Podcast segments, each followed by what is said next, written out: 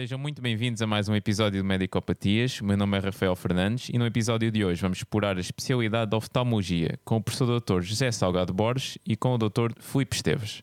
O percurso do Dr. José Salgado Borges em Medicina inicia-se na Faculdade de Medicina da Universidade do Porto, em 72, cujo curso termina em 1978. Fez um fellowship de dois anos na Universidade de Illinois, em Chicago, e doutorou-se também na FMUP em 1990. Atualmente é o diretor clínico da Queen's Borges e desde 2019 é coordenador do Serviço de Oftalmologia na Atriz Medical Center and Research e embaixador de Portugal da Tear Film and Ocular Surface Society. Foi ainda docente na Faculdade de Medicina da Universidade do Porto, mas desde 2005 é também professor convidado da Universidade de Fernando Pessoa. Olá, eu sou José Chapelas e bem-vindos ao episódio de Oftalmologia. Vou passar agora então à apresentação do Dr. Filipe Esteves. A sua carreira médica começa com uma licenciatura em Medicina pelo Instituto de Ciências Biomédicas Abel Salazar entre 2002 e 2008. Realizou um internato no Centro Hospitalar entre Douro e Voga. Atualmente é coordenador do Serviço de Oftalmologia no Centro Hospitalar Tâmega e Sousa desde 2016. Muito obrigado por terem vindo ao Medicopatias, ambos, uh, e é com muito prazer então que vos recebemos. Começo por perguntar o que é que vos fez seguir o curso de Medicina? E dou então a palavra aqui uh, em primeira mão ao professor José. Ora bem, portanto, desde, desde sempre eu muito, muito provavelmente por influência do meu pai, meu pai era médico, não tinha nada a ver com oftalmologia e, portanto, eu fascinava-me vê-lo a resolver o problema das pessoas e ajudar as pessoas. O meu pai foi uh, infecciologista e trabalhou na Delegação de Saúde do Porto e faleceu também muito cedo. Faleceu imediatamente a seguir eu a terminar, a terminar o curso, portanto, antes de, no meio da especialidade, portanto, ainda não, não, teve, não teve a sorte de me ver, pelo menos, como oftalmologista, mas, mas de certeza que onde ele está, ele acompanhou de certeza de perto o que, o que se ia passando cá por baixo. De qualquer maneira, foi obviamente acompanhando e vendo como é que ele, como é que ele encarava, encarava a profissão como, como, como médico, que provavelmente terá contribuído muito para, para a minha decisão. Muito bem. E o Dr. Filipe? Uh, na altura, um bocadinho aquele clichê, aquela vontade de melhorar a saúde humana através da investigação científica, da inovação médica. Um, acho que foi um bocadinho esse o fito inicial de ter escolhido medicina. Depois não se revelou propriamente a área de, então, em que a pessoa que que seguiu. Se Desencantou-se.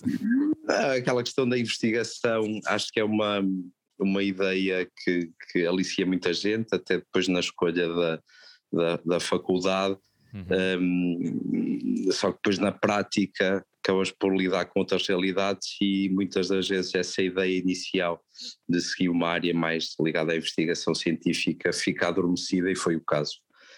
Foi o motor da escolha, mas depois na prática não, não se concretizou, não, Uhum. não foi por aí o caminho.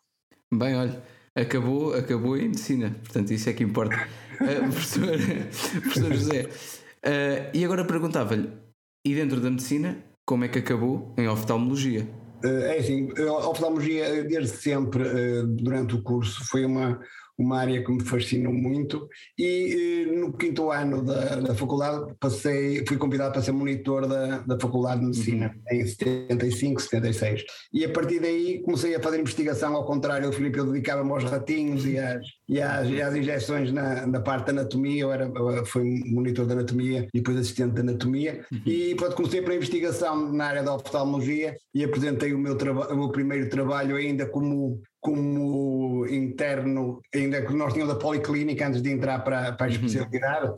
e nessa altura, ainda era no primeiro ano de policlínica, comecei a apresentar os meus trabalhos da, na área da oftalmologia e tive, tive a felicidade de ser galardoado logo com um prémio, com um prémio em, em 78, ainda estava a acabar. acabar começou logo aí, começou logo aí. Começou logo em grande. O bichinho, a mim começou pelo bichinho da, da investigação é, e depois. É quase uma espécie de Ronaldo da oftalmologia. Não, não. Há recordes, vou lá, vou lá de cabeça.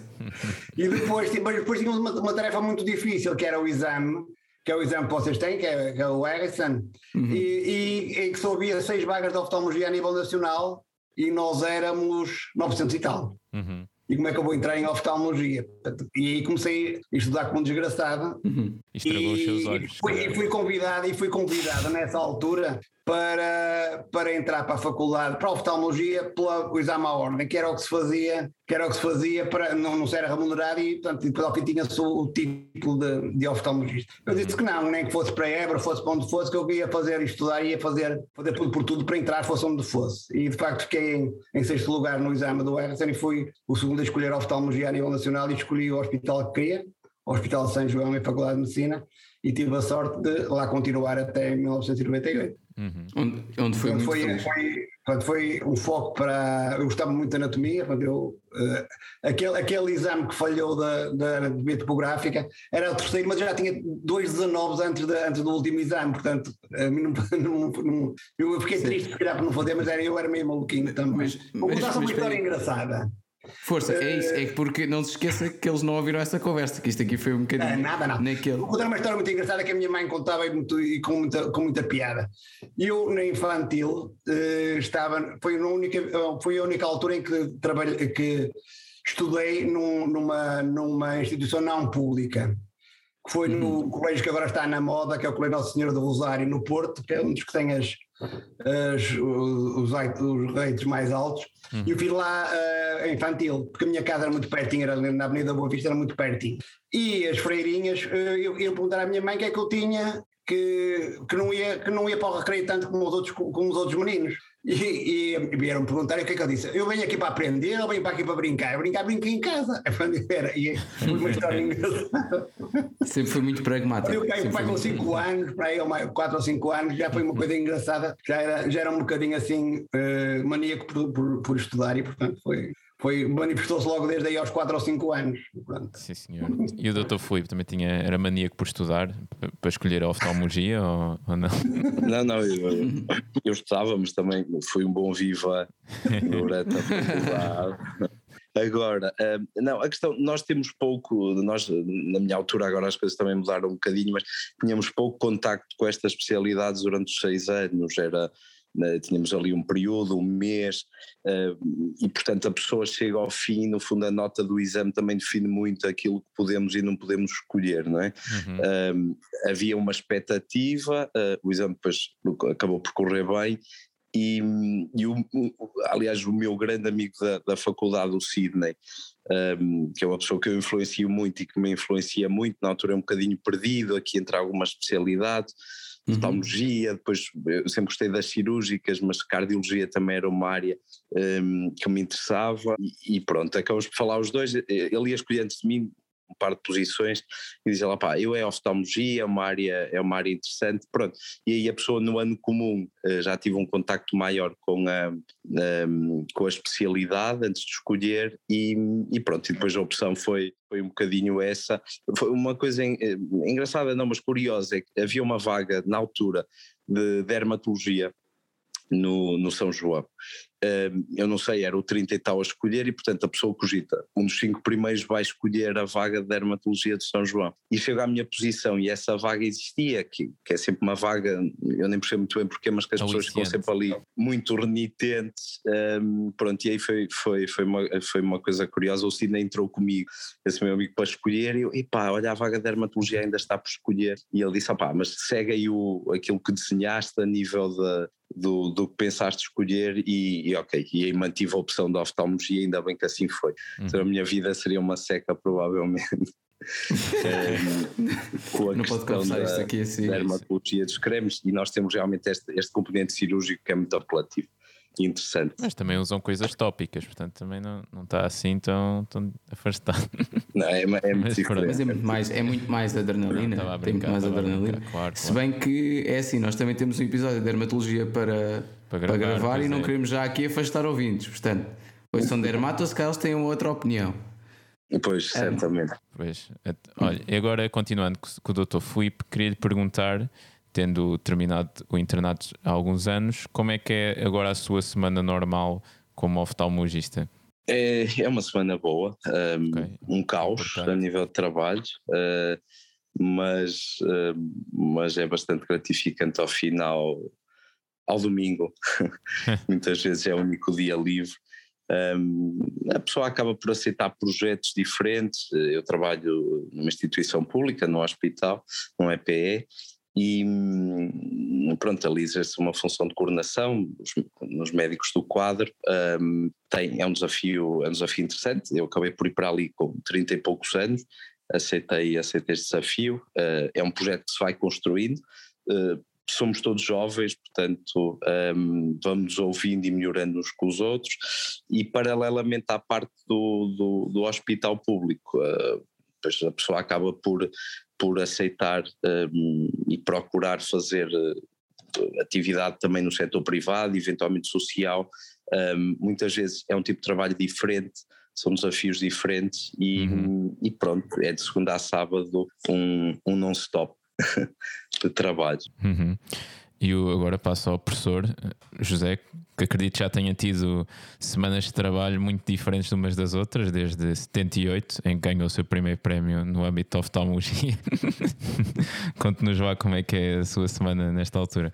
Nesta, nesta altura, assim, eu, uh, depois de ter sido 15 anos coordenador de, do Serviço de Oftalmologia de, do Centro Hospitalar entre Douro e Voga, na altura chamava-se Hospital São Sebastião, em que o Filipe foi um dos primeiros uh, internos lá e em que salientou e que trabalhou e continua a trabalhar comigo uh, nos, agora nesta altura na privada, portanto até, até 2013 uh, só para terem uma noção eu fazia 45 km para um lado, 45 km para o outro por acaso sem ser contra o trânsito, portanto ali logo uma hora e meia por dia ficavam logo estava a pensar em outras coisas, mas estava, portanto, era uma atividade diferente.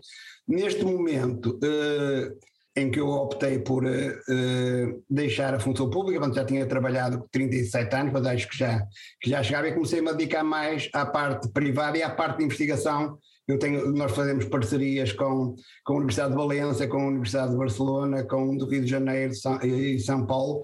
Uhum. Então temos uma série de, de projetos de investigação em que nos podemos dedicar com mais, eh, com mais eh, liberdade e com mais afinco eh, do que se estivéssemos a ocupar, a fazer as, as 36 ou 40 horas num hospital. Eu era o, mais ou menos, o Filipe pode confirmar, o primeiro a chegar quase ao serviço e era o último a sair dentro do meu horário, porque não, não, era, não, não fugia às, às horas todas que eu fazia. Confio. E curiosamente todas as pessoas do serviço faziam também, cumpriam bem, e não havia dedo para marcar o ponto. Porque a minha opinião, e eu tive sorte, que no dia em que eu deixei de ser diretor de serviço foi no dia em que começaram a obrigar a pôr o dedo para. Quando foi a 1 de julho de 2013. Foi, a partir daí começou a ser obrigado a pôr o dedo. Mas o que eu dizia e digo, o dedo não está na mão, o dedo está na cabeça da pessoa. Se a uhum. pessoa quiser pôr o dedo a marcar e a dar uma volta, vai. Se quiser pegar no dedo e tomar café, vai tomar café. Se quiser pegar no dedo e ver um doente e escrever, falo, se quiser operar, opera, portanto, está na cabeça da pessoa, portanto, não é, não é por obrigar as pessoas a trabalhar de uma maneira quase obrigatória mesmo, sim, uhum. obriga, uh, que, que, as coisas correm bem. E, portanto, nessa altura eu tive a sorte de, de, de nunca ter tido problema nenhum com os, com os meus colaboradores. Eu, uh, quando, quando, fomos fund, quando fundámos o serviço de oftalmologia do Hospital Santa Maria da Feira, ajudei com os outros todos a carregar os caixotes, portanto era um, era um hospital que tinha só paredes quase, uhum. e éramos quatro, e quando saí éramos 20 e fui o segundo a sair, um reformou-se, fui, fui o segundo a sair. Portanto, ficaram lá os 20 que tinham, exceto um outro interno, sei, acho que saiu um ou interno para, como especialista, mas o resto foi, foi a equipe que ficou toda e eu fui o primeiro a sair, não se acreditavam que eu saísse. Eh, eu falei, eu, foi engraçado porque eu falei, oh, isto, vamos já dizer o que é que eu faço agora, está quase, está quase. Eh, eu fui falar ao administrador do hospital no dia 1 de abril a maio, disse, olha, eu este ano vou-me vou, vou reformar, portanto já estão 36 anos, tenho 58, quero fazer outras coisas, estou, estou muito bem consigo, nunca nos chateámos, e ele pensava se calhar que eu queria ganhar mais dinheiro ou que não, não se acreditava. Só se acreditou depois quando eu, de facto, a 1 de julho, apresentei a minha carta de antes de pedir a decisão de demissão como diretor de serviço. Portanto, uhum. eu vou sair nesta altura, tenho tempo para arranjar quem fique cá e no final do ano eu vou sair. E pronto, e assim foi. Depois eu tinha seis meses e pedi, pedi para reformar. Agora, a atividade é completamente diferente. Eu agora, como, como vocês, como vos contei já off the record, uhum. uh, faço ginásio todos os dias uh, à segunda, quarta e sexta, três vezes por semana, e entre as 8 horas e as 9 e um quarto, nas calmas. Nesses uhum. dias, depois com calma, vou trabalhar às 10 horas. Acabo sempre às sete e meia e nos outros dias começo às oito e meia e termino também às sete e meia. Uhum. Uma coisa que eu nunca fiz e que portanto, os meus filhos fazem um bocadinho isso, portanto, uh, não tem nenhum foi para a medicina, nenhum dos quatro meus filhos foi para a medicina, portanto eu não consegui, como o meu pai, convencer nenhum deles, a, ou pelo menos motivar nenhum deles para ir para a medicina, porque o meu pai trabalhava como um maluquinho e portanto eles não queriam, não queriam seguir as pisadas do pai, portanto, mas nenhum foi, estão todos muito bem no, no que escolheram fazer mas como estava a dizer, portanto, eu conseguia, consigo agora fazer aquilo que, que não fazia antes. Uhum. Antes, o Filipe vê, o Filipe agora para fazer um bocado de ginástica ou ir passear com, a, com o cãozinho dele à noite, ele uh, vai estourado ou, ou não tem tempo para o fazer. portanto, eu, eu consigo fazê-lo. Ah, e uma coisa que eu nunca fiz, aí eu estava a dizer, nunca estudei à noite. Zero. A partir das 11 horas nunca estudei, nunca. E na tarde anterior aos exames também nunca estudava. Zero. Programar mais é, coisas E funcionou sempre tempo. bem. Hã? E funcionou sempre bem. Sempre. Terminei com média de 7,5, portanto não foi nada mal. Parabéns. Muitos parabéns. mas mas isso, isso tudo, é, tudo é método, não é? Porque Uma questão de é programar as coisas bem, bem, definir bem as coisas, eh, ter os uhum. objetivos muito claros. Eh, um, um, conselho que eu vos dou é ou, ou todos os dias, ou, ou uma vez por semana pelo menos, mas ao princípio e ao fim, pensar nas coisas que são importantes e esquecer o resto.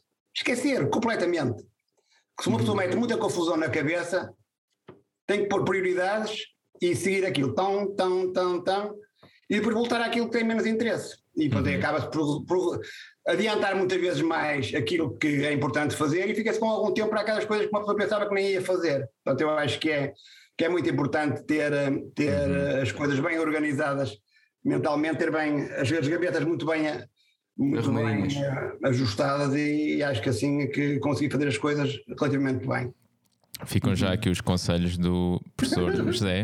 Excelentes conselhos, excelentes conselhos. Ainda ontem que eu estei até às 11h30, portanto já, já estava aqui ah, a estragar o esquema. Estava no limite. Mas pronto, mas pronto. Agora aqui vou passar para o, para o Dr. Filipe, não sei até que horas estuda, mas. Ah, Deixa-me só, desculpa, acrescentar ah, força, ao força. estava a dizer, eh, porque eu convivi com ele hoje em dia, somos amigos, trabalhamos juntos num registro um bocadinho diferente daquele em que eu o conheci inicialmente como interno, mas uh, não é por estar a falar frente a frente, mesmo sendo virtualmente, mas é de facto uma pessoa com um método e uma capacidade de trabalho e, e mais do que isso, de, de, motivar o outro e de respeitar o espaço do outro e de ajudar o outro, que também é de, é de louvar, porque nem toda a gente consegue ter essa capacidade um, ao longo da vida e, e, com os feitos que ele alcançou, manter aí esta, esta modéstia, apesar de tudo, que ele mantém e, e ajudar o próximo e o, e o outro uhum. da maneira que ele faz, porque isso é admirável.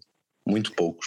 Hum, meu Deus, isto aqui está tá um momento. Estamos aqui a um nível quase Daniel Oliveira. Estamos aqui a um momento quase Daniel Oliveira. Mas, professor José, agora tem de responder a, este, a este, esta afirmação, no fundo. Não, de facto, eu, eu uh, considero as outras pessoas e penso no que eu queria para mim. E é isso que, que eu tento fazer. Portanto, ajudei praticamente todos os internos. E é foi um dos aspectos que falaram. Se acham que na especialidade há alguma altura em que a pessoa possa escolher a área para que vai e o que é que pode fazer, se podem fazer fora. E eu procurei sempre, uh, de uma forma transversal, uh, falar com os, na altura com os internos e motivá-los no último ano da, da especialidade, procurando arranjar locais onde eles possam pudessem fazer a, uhum. uma diferenciação, a fazê-lo o melhor possível para, para, para acabarem a especialidade não só, embora a especialidade em Portugal, um parênteses agora, é muito bem conceituada, não só cá como no estrangeiro. As especialidades de oftalmologia uh, é, uh, são uma, uma das especialidades, é uma das especialidades mais eh, que eu julgo que estarão mais bem organizadas e, portanto, os, os oftalmologistas portugueses são muito reconhecidos fora. Uhum. Portanto, eu acho que devemos ajudar o próximo do, portanto, da maneira como gostaríamos que fôssemos ajudados nós. Exato, exato.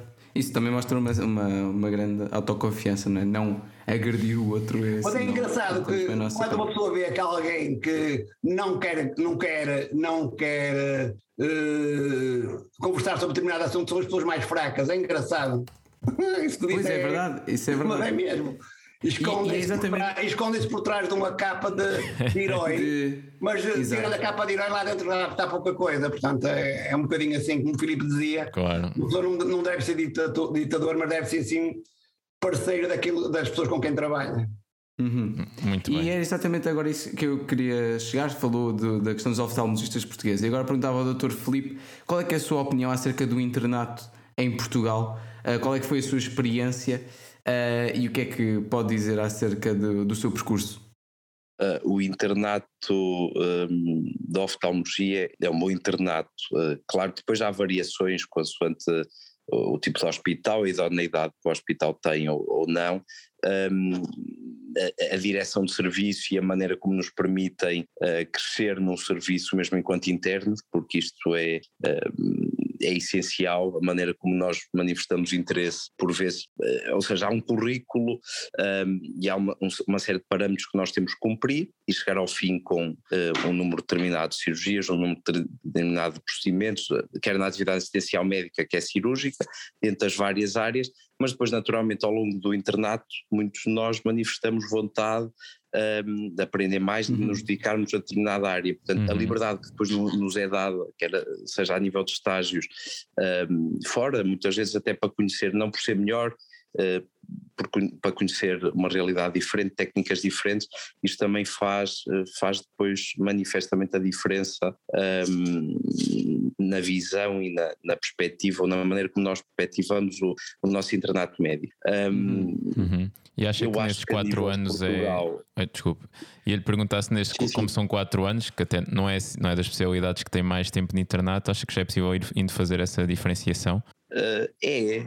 Ou é pouco tempo? Muitas vezes há, há, esta ideia também errada, ao contrário, que a oftalmologia é muito pouco a nível de, de patologia, é uma especialidade pouco rica a nível de, de diversidade, patologia, é, é, a catarata e o óculo, e, e, pronto, e, e de facto nós temos muito mais do que isso quatro anos, um, sendo o internato bem estruturado, uh, bem aproveitado, eu acho que é suficiente. Okay. Um, Dá-nos tempo, há uma curva de aprendizagem na parte cirúrgica e depois dependendo da área um, que, nós, uh, que nós fazemos, hum, mas chegamos ao fim não com uma autonomia total, até porque isso vamos sempre aprendendo, mesmo já, já como especialistas uhum. e trocando parceiros e melhorando sempre mas, um, mas é o suficiente para, um, para ganharmos as noções um, essenciais e até mais do que isso na, na área da oftalmologia, aí sim. Uhum. Muito bem. Agora eu queria perguntar ao professor José se nos conseguia, com a sua vasta experiência, fazer assim um apanhado quais são então estas patologias, que não são certamente poucas, como disse o Dr. Filipe, com que vocês uhum. lidam no dia a dia. Ou seja, uh, para vocês terem uma noção e da importância da, da oftalmologia, uhum, e, e, embora, embora, embora, bom, isto vá ser passado indeferido, estamos a gravar no, na véspera do Dia Mundial da Visão. Para amanhã, dia 14 de, de outubro, é o Dia Mundial da Visão. Sim, e se não sabem, ficam a saber agora que 80% ou mais da informação que chega até nós vem através dos olhos. Pois. Portanto, se uma pessoa não vir, está a perder 80% ou mais da informação que tem à sua volta. E há muitas doenças que surgem e só dão sintomas numa fase em que a pessoa nem se apercebia que as tinha.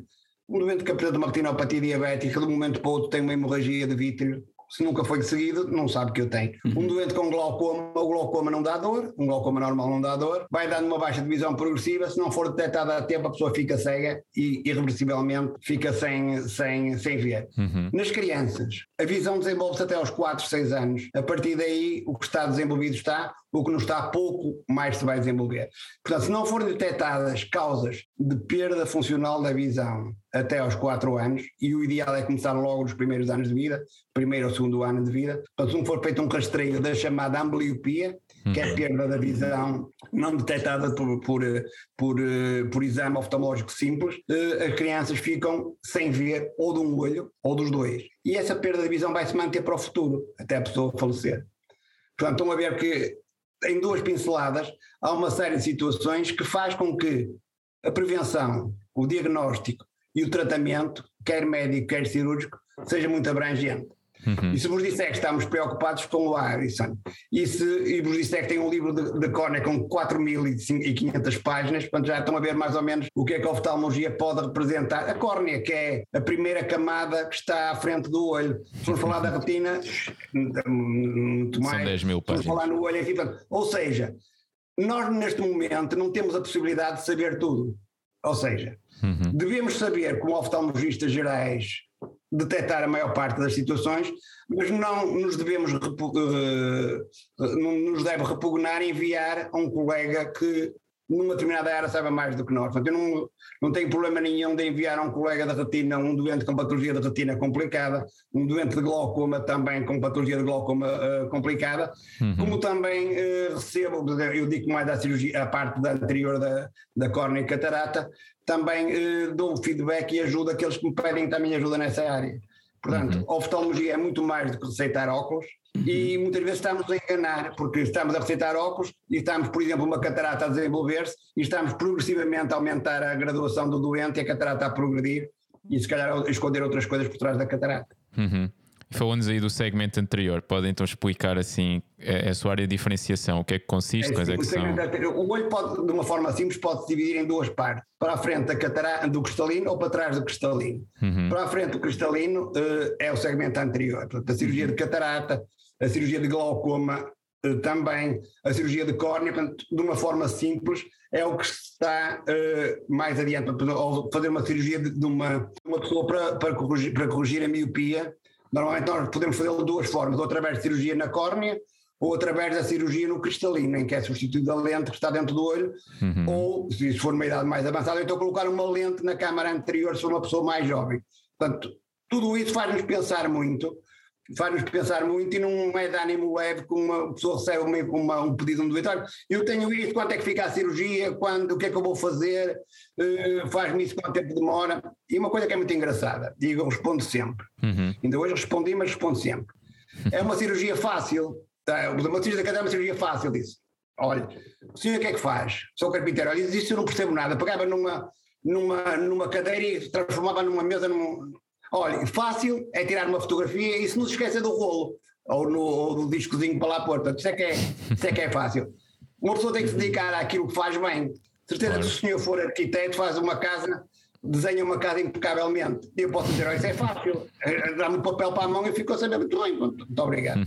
Mas portanto, é assim, nós não devemos, seja, seja na oftalmologia, seja onde for, nós nunca devemos uh, menosprezar o nosso trabalho. Muitas vezes isso é, é feito se calhar para tentar convencer os doentes é que facilmente resolve-se o problema, mas uhum. uma cirurgia, uh, uma pessoa tem que estar atenta do princípio ao fim, porque se ela se complicar pode ser o, o caos, e portanto a pessoa tem que ser avisada que vai para uma intervenção cirúrgica, para fazê-lo com aquele skill e com aquele equipamento, está muito, há muitas coisas por trás, desde as pessoas que investigaram a fazer aquelas lentes, desde a técnica que fez os exames todos para os resultados serem certos, desde os aparelhos estarem a funcionar bem, e depois nós também para trabalharmos. Ou seja, tudo pode, se falhar uma das, das dos aros da engrenagem, isso pode, uhum. ou dos dentes da engrenagem, isso pode, pode ir tudo por água abaixo. Portanto, nunca se pode uhum. menosprezar, no caso da oftalmologia, a nossa atuação. Não sei se o Filipe é da mesma opinião, mas, mas uh, eu vejo as coisas assim. Força, doutor Filipe.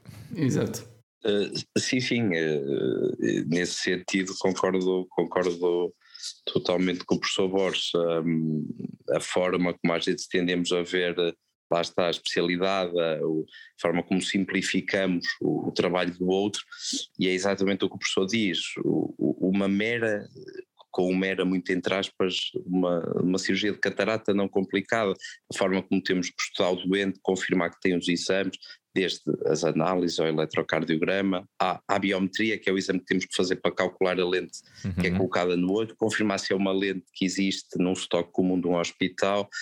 Um, há, tantos passos, mesmo na, naquele procedimento é? dia a dia, um, que implicam um trabalho prévio. Uhum. Um, e um trabalho de casa bastante, bastante árduo da nossa parte, seja em que tipo de procedimento for, uh, cirúrgico ou não, uh, a pessoa depois tem que, tem que fazer um, um bom trabalho de caso. E, uhum. e aí sim, concordo. Mas é uma coisa importante que parece que estamos a contradizer isto que dissemos agora, mas temos que ter uma linguagem o mais fácil possível para a pessoa empreender e, e uhum. uh, perceber aquilo que estamos a dizer. Que é um, vou-vos dar um exemplo que, que eu costumo fazer. Uh, as pessoas dizem, ah, eu não quero dar uns óculos para tenho uma catarata, mas não quero dar uns óculos para, para eu melhorar a minha visão, entretanto. Eu, disse, eu, eu digo uma coisa muito simples. O senhor, se tem em casa um vidro todo riscado e estragado, vai chamar o vidraceiro e vai pôr um vidro à frente desse? não. tem que chamar o vidraceiro, tirar o vidro que não está bem e colocar um vidro transparente. É exatamente a catarata. Se o senhor quiser gastar dinheiro, chama o vidraceiro e põe um vidro, um vidro à frente desse e gasta o dinheiro do vidro. Se quiser resolver o problema, chama o vidraceiro o que quiser, o vidraceiro melhor que o senhor encontrar e que lhe resolva o problema e tira. E pronto, isso é, a catarata é uma lente que inevitavelmente vai tornando-se cada vez mais opaca a partir dos 60 anos, não, em média 60, 65 anos, e portanto, enquanto as, enquanto as pessoas virem bem com aquilo que tem no dia a dia, obviamente que não deve ser operado. Quando começa a interferir com a visão do dia a dia, a dificultar as tarefas de conduzir, de sair à rua sem, sem, sem ficar com a, com, a, com a visão perturbada, até aí não deve ser operado, mas depois deve, não há razão nenhuma para, para não ser, explicando desta forma, uhum. o doente, praticamente é raro os doentes que não, que não, não sei, portanto é muito importante mostrar a complexidade da oftalmologia como tecnologia e como nossa uhum. preocupação em, em, resolver o problema do doente, mas devemos ser simples a transmitir a informação ao doente. Quanto mais fácil for a nossa, a nossa, o nosso diálogo com o doente, melhor somos eh, uhum. recebidos pelo doente. Uhum. É, eu agora gostava de perguntar ao Dr. Filipe, desde já, qual é também a sua área de diferenciação e como é que um médico oftalmologista faz para se diferenciar nestas várias áreas que existem dentro da oftalmologia? Uh, pronto, a área de diferenciação é um bocado na linha da, da de professor Borges, uhum. mais a parte do segmento anterior, cirurgia queratorfrativa, ou seja, cirurgia de córnea, cirurgia um, de catarata, um, uhum. com diferentes tipos de lentes, uh, parte da cirurgia da miopia, uhum. uh, aquela questão que o professor explicou que pode ser feita na córnea ou com a implantação de uma lente, quando estamos a falar de miopias muito altas em doentes jovens, um, dentro do olho. Uh, essa é a área que eu mais gosto e no fundo à qual eu mais me dedico neste momento. Um, a forma de fazer essa diferenciação. Primeiro temos, não é? Temos sentido que, que é algo que, que nos faz sentido, uma área que nós gostamos, um, uhum. que estamos confortáveis, uh, com ela e, e, temos de ter um lado autodidata, ou seja, temos que, uh, para além de todas as formações que podemos fazer, uh, um fellow, um, algum curso que podemos tirar dentro de uma determinada área, os congressos são essenciais também para nos mantermos sempre atualizados um, um bocadinho na oftalmologia como um todo, mas depois uh, particularizando para as áreas que, que nos são mais chegadas e que fazemos mais na nossa, na nossa prática clínica, uhum. um, mas temos que, que, ser muito autodidatas esta questão e que às vezes custa um bocadinho, repare, eu, eu, eu quando digo, um, e o professor sabe, eu digo muitas vezes, e estou tão cansado, a pessoa acaba por, por entrar aqui num ritmo de trabalho grande, muita gente segunda a sábado, portanto o, o, o, que eu não quero é ter que chegar ao domingo e, e, e ler coisas de oftalmologia, porque de facto a pois pessoa uh, também tem que se dedicar a outras coisas, tem que estar com os amigos, tem que estar com a família, tem que ter atividades uh, para além da sua área uh, profissional. Um, mas isto é importante, uh, nós conseguimos gerir o nosso tempo, rentabilizá-lo de uma forma a não estagnarmos, porque, repare, eu, eu, posso dizer assim, bem, eu com o conhecimento que tenho hoje em dia consigo ter uma prática dentro daquilo que eu faço aceitável, Uh, uhum. E, portanto, posso manter neste registro nos uhum. próximos 10 anos. Uh, mas isto não, não, não faz parte de mim, no fundo, não deve fazer parte de ninguém. Nós devemos tentar ser sempre melhores, devemos tentar uh, sempre melhorar e, e, e, saber o que há de novo na área à qual nos dedicamos. E pronto, e mais uma vez, isso exige trabalho e alguma disciplina, que nem sempre é fácil. mas que é essencial para darmos o, que nós melhor temos aos nossos doentes, não é? Certo. E agora eu tenho aqui uma pergunta que é um bocadinho, pronto, até se calhar um bocadinho desadequada, mas visto que estamos perante dois cirurgiões de segmento anterior, eu ia perguntar, então segmento posterior, o que é que é o segmento posterior, que patologias é que tem, para os nossos ouvintes que querem seguir oftalmologia e, e depois querem conhecer as outras áreas, podiam-nos falar um bocadinho sobre isso? o segmento posterior é tudo o que está para trás da, do cristalino, por assim dizer. A patologia da retina, e temos desde a parte tumoral, a parte da retinopatia diabética, da retinopatia do prematuro, da, da hipertensão uh, arterial com repercussões a nível ocular, deficiência macular da idade, o próprio glaucoma, em que a cirurgia muitas vezes é feita anteriormente, cirurgia de glaucoma, mas o que estamos a tentar resolver é um problema de alteração no nervo óptico. O nervo óptico está uhum. na parte posterior do olho Portanto, é uma, é uma, é uma área que, embora os tratamentos sejam com colírios ou com cirurgia no segmento anterior, é, é uma, é uma localização no, no, na parte posterior. E os tumores, a maior parte dos tumores que surgem a nível intraocular são na parte posterior, no segmento posterior, uhum. quer seja na coroide, o melanoma, por exemplo, quer seja na criança, o retinoblastoma. Portanto, tudo isso faz com que o segmento posterior seja também uma cirurgia, uma, uma área interessante. Do ponto de vista cirúrgico, eu, eu uh, vou, vou brincar um bocadinho, não é é bem é totalmente assim, como é lógico que não, porque há muitos descolamentos da retina que, que, que, resolvem e as pessoas ficam a ver bem, há um hemovite que fica a ver bem, mas a maior parte das situações é assim, fica tudo muito bonito, mas o doente fica sem ver, ou fica a ver muito pouco. Nós mesmo que não fique muito bonita às vezes para nós, mas o doente normalmente melhora muito a visão. E portanto, é, aparentemente é mais gratificante, não quer dizer que seja mais fácil ou mais difícil, temos cirurgiões de retina espetaculares cá em Portugal, tanto e, e noutras partes do mundo, mas cá em Portugal também, e provavelmente por uma, uma razão de própria escolher um segmento posterior. É evidente que há pessoas que fazem tudo ou que dizem que fazem tudo e para acabam por não fazer tudo muito bem, fazem mais ou menos mais ou menos tudo. Eu acho que para uma Exato. pessoa se dedicar a fazer bem determinada, determinado tipo de, de, de atuação, quer a nível médico, assim, deve haver uma subespecialização. E, portanto, eu não vejo, não vejo nem o segmento anterior como uma parte nobre e o segmento posterior como uma parte menos nobre, mas vejo assim que são as duas partes em que à partida poderá haver uma diferenciação para uma ou para outra, ou deverá haver para uma pessoa poder quer investigar, quer, quer fazer, uhum. quer fazer um uhum. trabalho de fundo mais, mais adequado. Claro. E há assim mais alguma área dentro das diferenciações?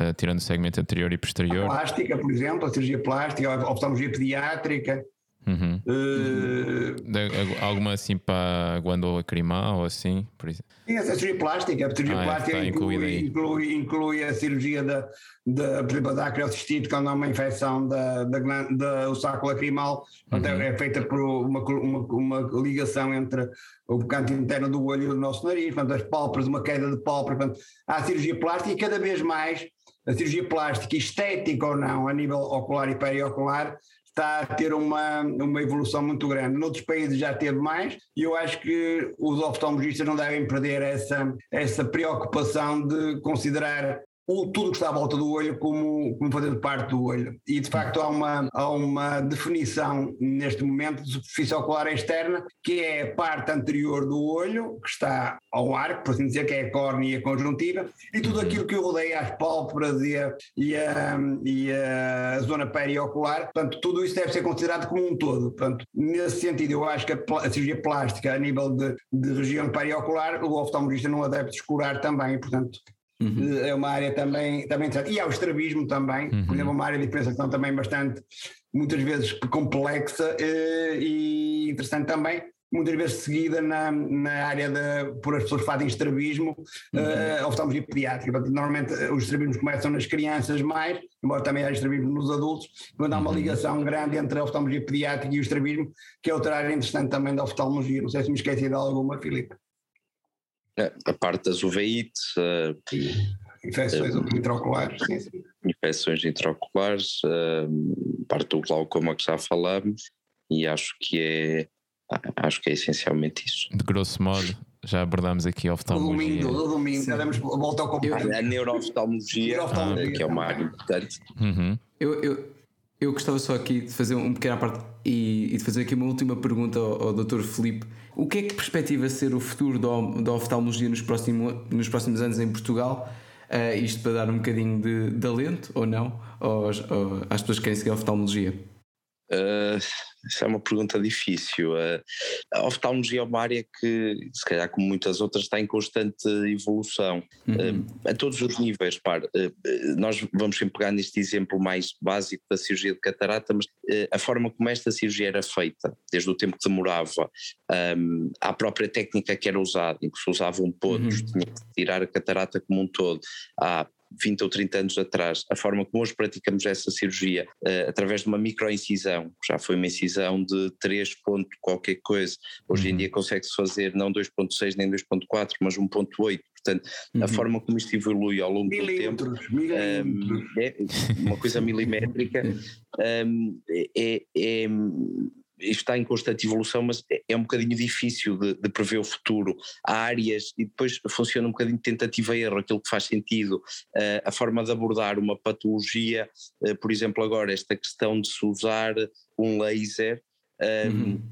que é usado muito, por exemplo, para correção de erros refrativos, da miopia, usá-la para uh, auxiliar numa cirurgia de catarata, em que o próprio laser faz a fragmentação da, da catarata e depois no fundo o cirurgião vai lá, eh, digamos assim, buscar os fragmentos eh, que foram partidos eh, através desse laser. Uhum. É assim, isto são equipamentos caros, até que ponto se consegue ter isto num hospital ou não, portanto há aqui uma imprevisibilidade, porque depois também temos todo o impacto económico de, dos investimentos que são feitos e, e, a forma como são desbloqueadas estas verbas, nomeadamente a nível de hospitais públicos, por exemplo, um, mas pronto, dentro desta imprevisibilidade, o que podemos dizer é que há aqui uma evolução e um, um, uma contínua evolução um, para melhor, uhum. naturalmente, na, na forma como, na abordagem do doente, quer a nível médico, quer a nível cirúrgico.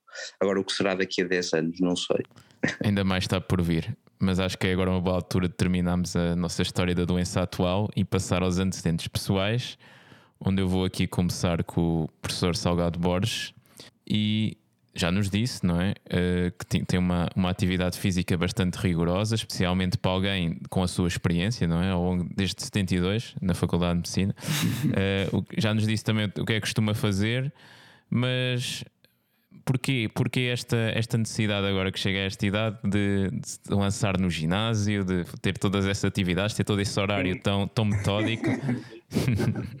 ok, é assim, eu sempre gostei de desporto, eu, eu joguei futebol no Boa Vista, uh, com o meu clube, portanto era o clube no local onde eu morava. E, e, e, joguei, joguei futebol lá no Boa Vista durante entre os 15 anos e os 18 anos e lembro-me que joguei num, num torneio, já, já, eh, joguei num torneio em que jogava o Ajax e o Manchester e o Benfica, e é, nos Júniores, que na altura eram organizados uh, torneios de, de júniores, os júniores eram aos 18 anos, uhum. e eu uhum. jogava e o treinador foi-me chamar a atenção que eu estava a estudar, era, estava no primeiro ano da faculdade, foi-me chamar a atenção que eu tinha que descansar, que não podia estar com a luz a, a estudar à noite, mas, mas eu tentava, tentava não, uh, era noite, era noite, não era noite, era para aí 10 horas, porque à noite não estava mesmo, mas, uh, mas foi-me chamar a atenção, mas era uma coisa que eu gostava muito, e gostava também de jogar ténis e natação, portanto, na, na, uhum. quando mais novo e pronto, agora estava a engordar um bocadinho mais e pronto, resolvi, resolvi para além de vez em quando jogar um pouco de tênis, fazer umas caminhadas, todos os dias sim, dia não, faço uma caminhada de, de 45 minutos ou uma hora, nos dias alternados ao ginásio, nos dias faço ginásio normalmente e nos outros dias faço uma caminhada à noite, uhum. uh, entre as 9 e as 10 e um quarto mais ou menos, depois vou dormir.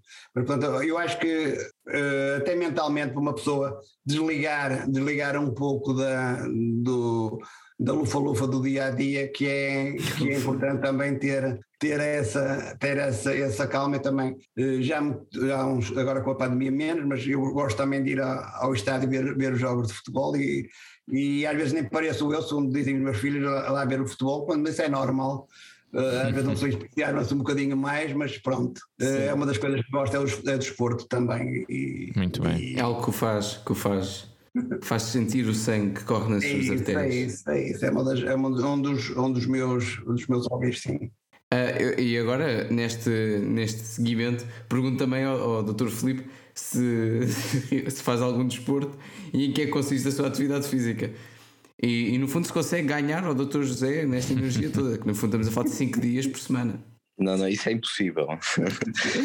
mas, mas eu, eu sempre pratiquei desporto, muito na base de desporto aeróbio, corrida, natação, um, e pronto, não é, que, não é que tenha propriamente muita idade, já, já tenho alguma. Há um ano comecei com umas dores de costas, assim, uma coisa a ir-me para a perna, aquela coisa que, que os velhinhos têm sim, de, sim. das hérnias, famosa. cai as famosas, já estamos nessa fase e, e pronto, e a partir daí pá, comecei também com, com o PT a fazer fortalecimento muscular e faço duas vezes por semana e realmente a pessoa nota uma melhoria grande. Lá está, aí com alguma disciplina, aquela questão de não vou uhum. conseguir ter tempo para fazer isto, mas lá está, mais uma vez com com, organizando bem o tempo, um, gerindo bem um, as coisas, a pessoa, a pessoa consegue fazê-lo. Não é que me dê prazer, porque não dá. Eu sou uma pessoa muito de natureza, dar livre e, e, estar ali uma hora não me dá prazer, mas, mas pronto, faz-me bem. E, e, tirando isso, pronto, caminhadas, uh, adoro caminhar. Uh, pá, natureza mas, é uma coisa que. Mas tipo hiking mesmo. Bem. Como, como... Aquele, aquele, hiking, no sentido de ser assim, longas sim, sim, caminhadas? Também. Sim, sim, sim, longas, ah, sim. Ok, ok. E onde é que normalmente caminha?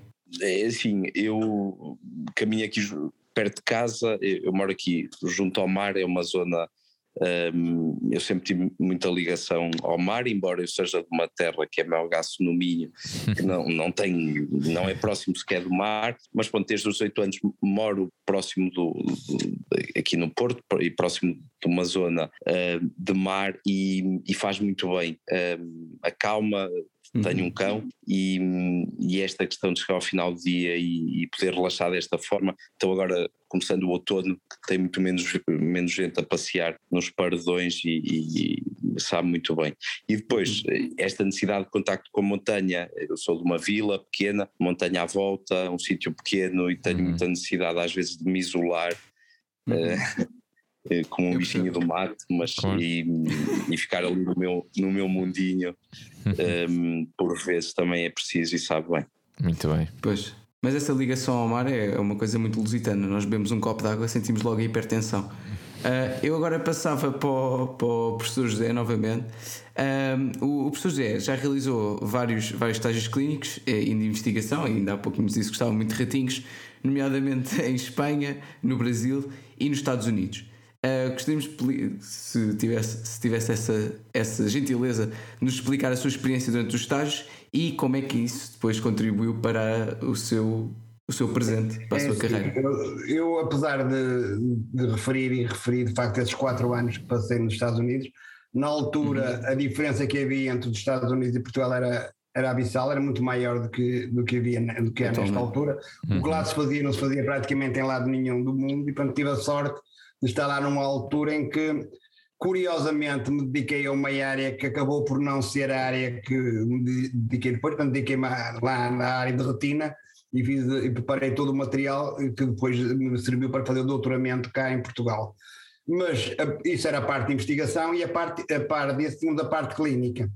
Para terem uma noção, eh, às 7 horas estava-se no hospital e saía-se às 5, 5 e meia Uh, e às 7 horas, portanto, fazia-se logo a visita de, de, às enfermarias, e depois tinha aquelas sessões clínicas e, e, tinha a parte médica e cirúrgica e a parte também de investigação que eu, que uhum. eu estava ligado ao laboratório de anatomia patológica, portanto, da parte da oftalmologia, mesmo para colher depois o material que me deu para fazer o doutoramento, mas uh, já nessa altura eu me ligava mais uh, para assistir a cirurgias, porque lá nos Estados Unidos, na altura, uma pessoa não sendo, uh, não tendo os percursos todos as, uh, hospitalares, não podia operar, mas podia ajudar e podia ver, e eu consegui uhum. ver e tive a sorte de estar num, na altura do ranking mundial, do ranking dos Estados Unidos, era o número 2 ou o número 3, o serviço, o serviço de oftalmologia de Illinois, tinha, tinha muitos craques lá, e assistia a muitos transplantes de córnea e ajudei muitos transplantes de córnea e cirurgia de catarata que me depois fizeram motivar uh, a continuação dessa área de,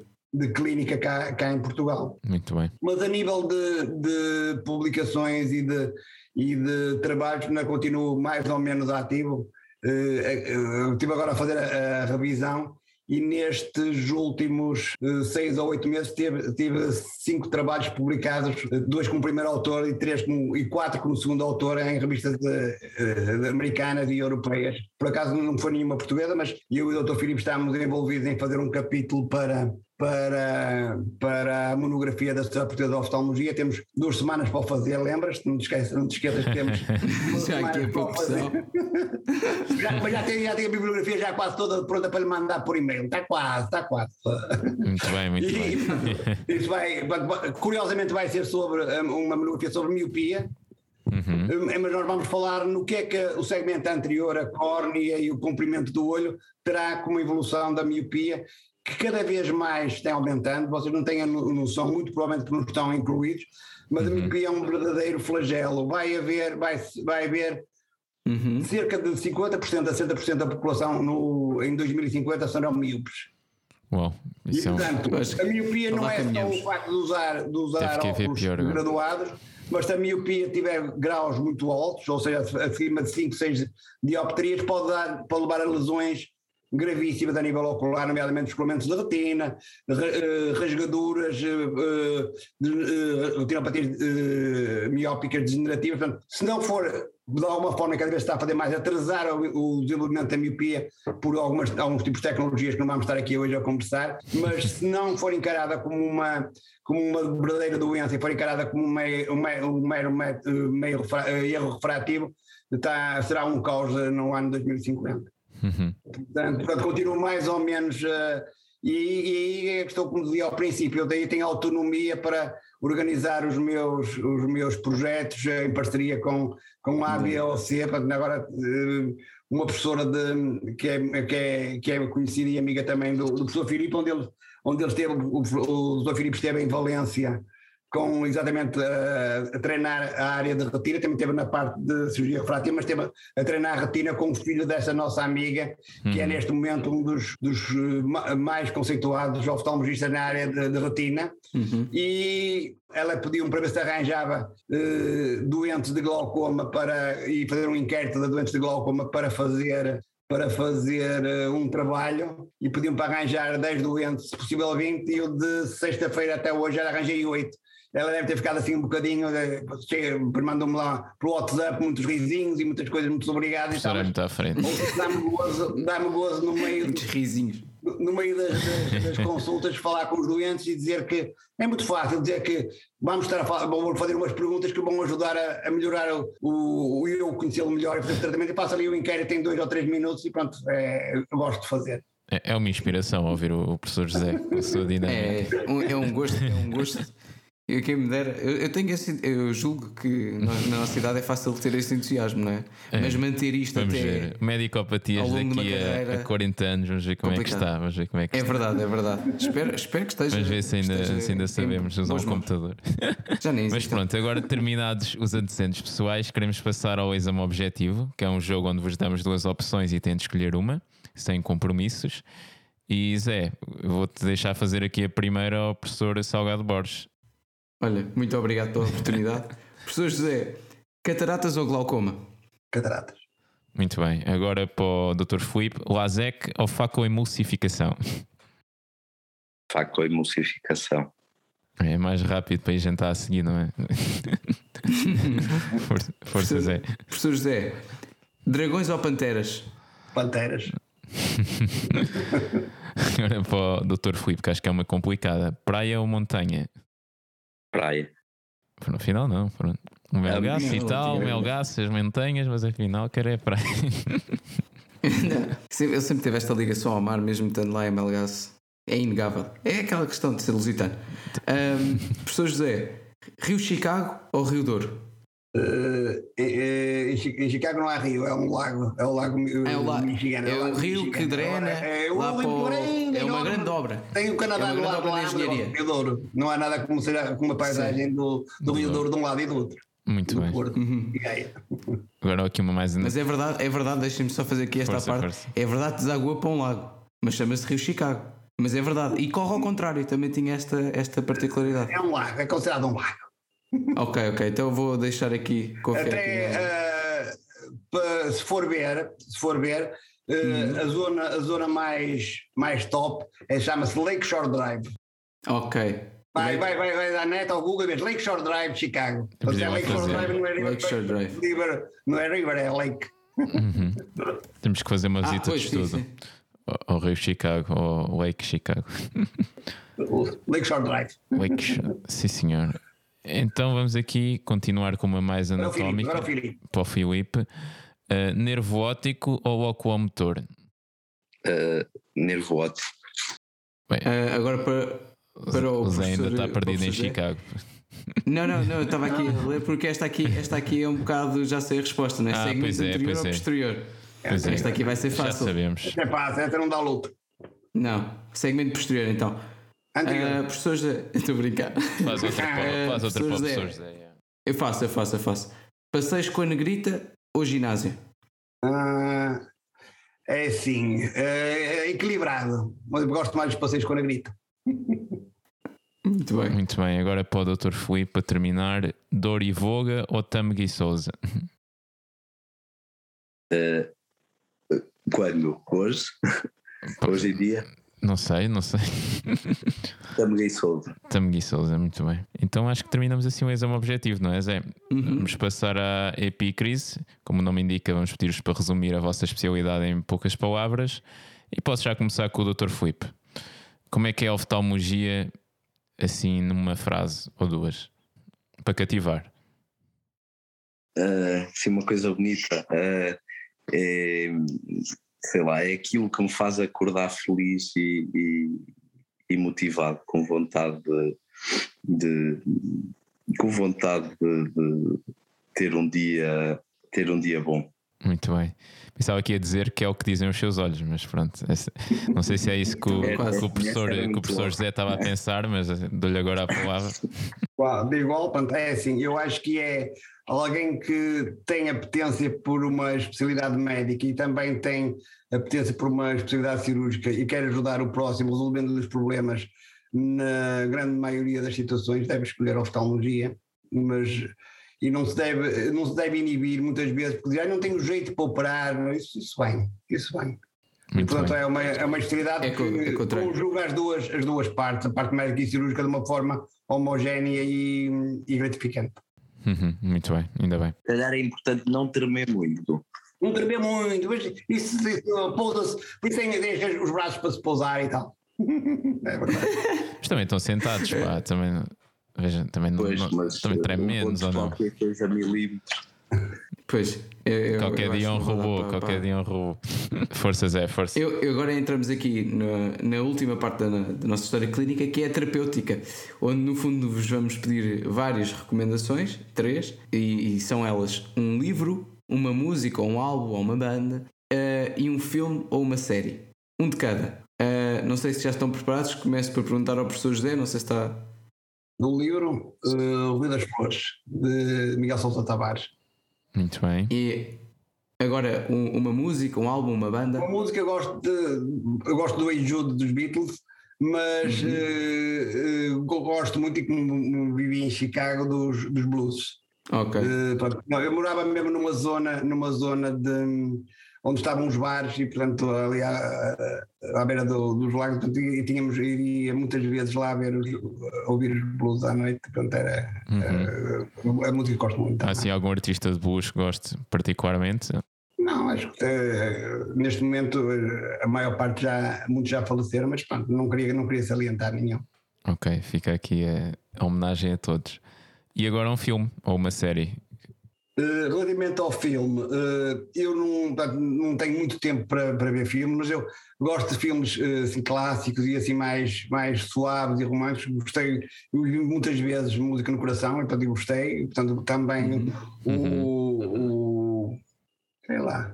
uh, mas eu gostei muito de música no coração. Portanto, Fica- foi- fica a música Fica a, no coração. fica a música no coração. Também só precisam de um. Também eles têm a de estudar. Têm a de Tem que estudar, mas aqui- só até às 11. hein? Atenção. Só até às Só até às 11, 11 que é- até às 11. Pois que é, é para para ter dormir. E agora chega a vez do Dr. Filipe nos recomendar eh, um livro, uma música e um filme. se- Faça favor. Eh, o, o livro O Homem do Casaco Vermelho, do Liam Burns, muito bom.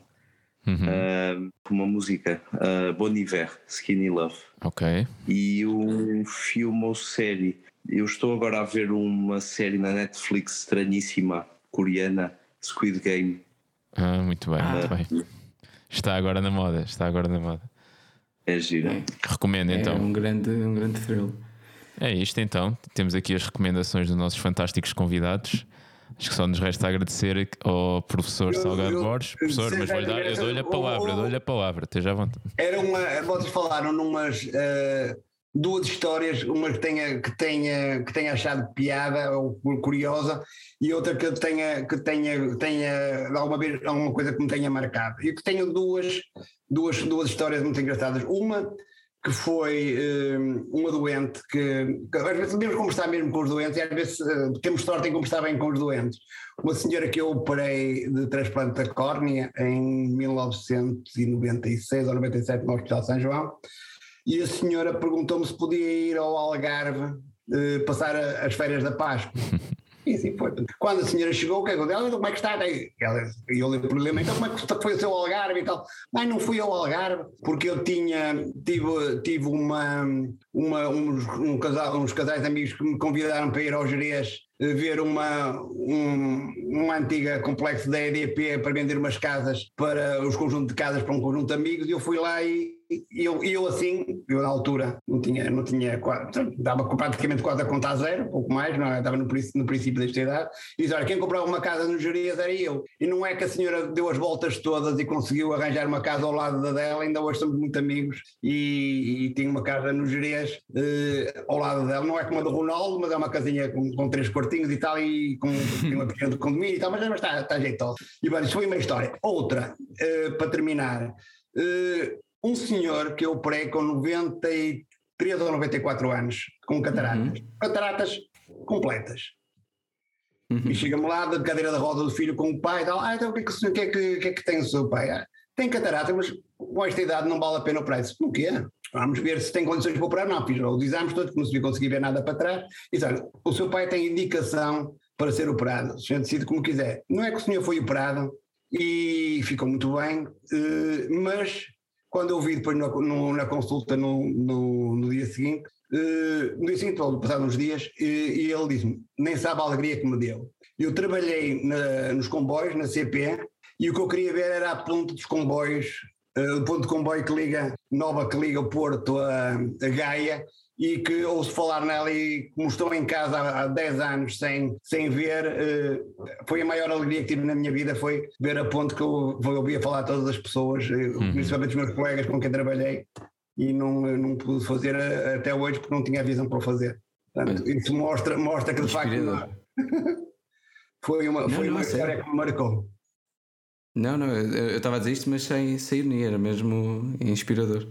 No fundo, isso é. Agora, se eu puder dizer com as minhas palavras, deixas-me, Rafa. Força, uh, força. No fundo, isso é, é aquela parte que estava a falar há pouco de, de ser gratificante, não é? Uh, relativamente ao segmento anterior, disse isso nesse contexto, mas é muito isso o espírito da, da medicina e é isso também que o Dr. Filipe estava a referir há pouco do entusiasmo para continuar a trabalhar. É muito esta, esta questão de dar novas oportunidades. Uhum. E acho que tra transmitiram isso ao longo deste episódio, portanto só nos resta agradecer Eu tanto ao sim. professor Salgado Borges como ao Dr. Filipe e espero que tenham gostado de passar aqui esta hora connosco, tal como nós gostamos bastante. Obrigado pelo convite. Ah, obrigado. Muito obrigado. pelo convite. E boa sorte. Boa sorte para o futuro. Vai ser preciso, vai ser preciso. Pelo menos que saiam dois oftalmologistas dos quatro. Vá lá, vá lá, vá lá. Vá, a Sara, a Sara vai para a oftalmologia. Todos, a Sara vai para a oftalmologia. Não há vagas para todos, um, pá. Ela já disse que queria. Mas, mas, mas pronto. Muito obrigado por ter aceito o nosso convite. A todos os nossos ouvintes, obrigado por nos terem acompanhado até ao final deste episódio. É, e espero que continuem a acompanhar-nos nos próximos. É isso. Obrigado, malta. Até à próxima.